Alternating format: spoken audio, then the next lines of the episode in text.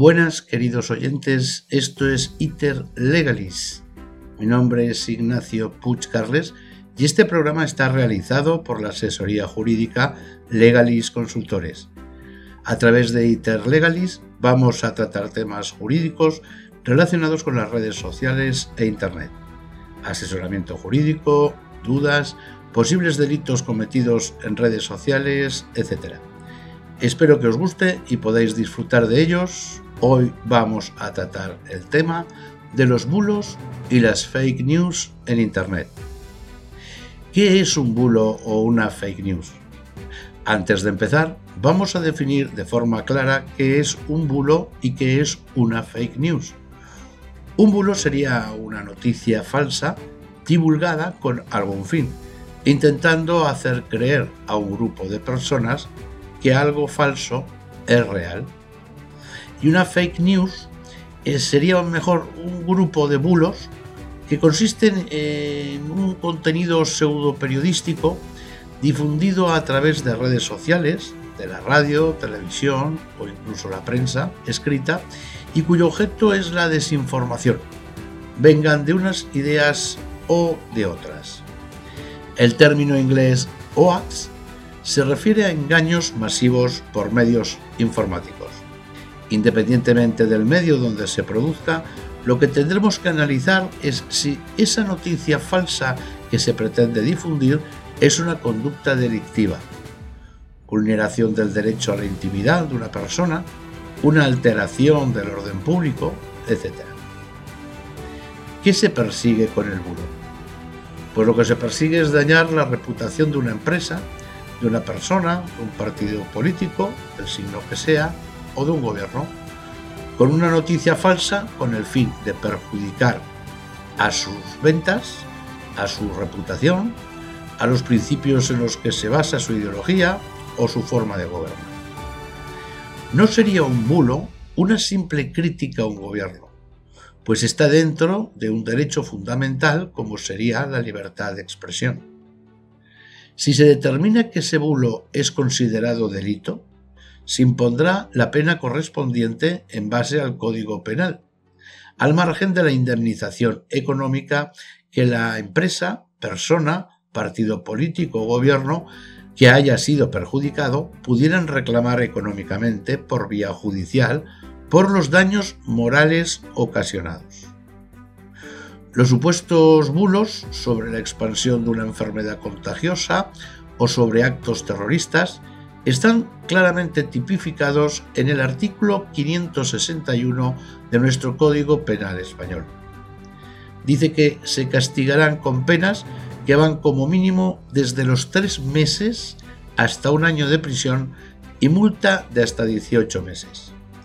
En los casos más graves, la sanción podría llegar hasta los cinco años de cárcel, dependerá en cualquier caso de la intención en cuanto a su difusión. Podría ser un delito de odio que está regulado en el artículo 510.2a del Código Penal con penas de prisión desde los seis meses hasta los dos años y multas de 6 a 12 meses. Podría también ser descubrimiento y revelación de secretos, recogido en el artículo 197.3 del Código Penal, con penas de prisión de 2 a 5 años. O delitos contra la integridad moral, del artículo 173.1 del Código Penal, con penas de prisión también de 6 meses a 2 años o podrían ser desórdenes públicos, artículos 561 y 562 del Código Penal, con penas de prisión de tres meses a un año y multas de 3 a 18 meses. O injurias y calumnias, artículo 209, que contempla el delito de injurias, o el 206, que contempla el delito de calumnias, del Código Penal, con penas de prisión de seis meses a dos años y multas de 6 a 24 meses. O delitos contra la salud pública, recogido en el artículo 359 y siguientes del Código Penal. O delitos de estafa, artículo 248 y siguientes del Código Penal, con penas de prisión de seis meses a tres años en el tipo básico. O delito de intromisión, artículo 403 del Código Penal, con penas de multa de 12 a 24 meses. En consecuencia, el culpable de estas acciones son aquellas personas que originariamente las han creado, pero también podrían ser castigados los que, aun sin saber que se trata de un bulo, puedan difundirlo, por ejemplo, por redes sociales. Normalmente, y sobre todo en redes sociales, las personas que lo difunden lo hacen desde la creencia de que son ciertos esos datos y que de esa manera van a ayudar a todos sus conocidos y contactos. Consejos para poder detectar un bulo. Primero habría que contrastar siempre bien los diferentes tipos de fuentes ante una concreta noticia. Luego eh, sería conveniente comprobar si hace referencia a citas y a fuentes y si estas son verdaderas.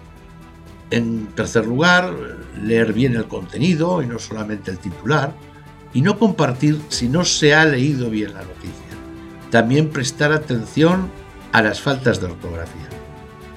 Pensar bien si el bulo puede hacer daño a un partido político o a una persona en función del contenido del mismo. No hacer tampoco caso a las empresas de certificación de veracidad que no sean neutrales e imparciales. En España, por desgracia, se da el caso de que existen algunas de estas empresas que no son precisamente objetivas, al no ser imparciales, lo cual deberían de no prestar el servicio certificación. Habrá que fijarse bien en la fotografía o vídeo que se acompaña para ver si está retocado o alterado. En los casos de las fotografías se puede utilizar Google Lens y cotejar si la fotografía pertenece a otra noticia, a otro país o incluso a otro momento temporal. Los bulos normalmente suelen llevar una llamada a la acción, una call to action. Por ejemplo, compártelo ya.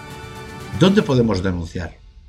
Pues es la unidad de delitos telemáticos de la Guardia Civil o el propio Cuerpo Nacional de Policía los que tienen los recursos necesarios para perseguir estas prácticas.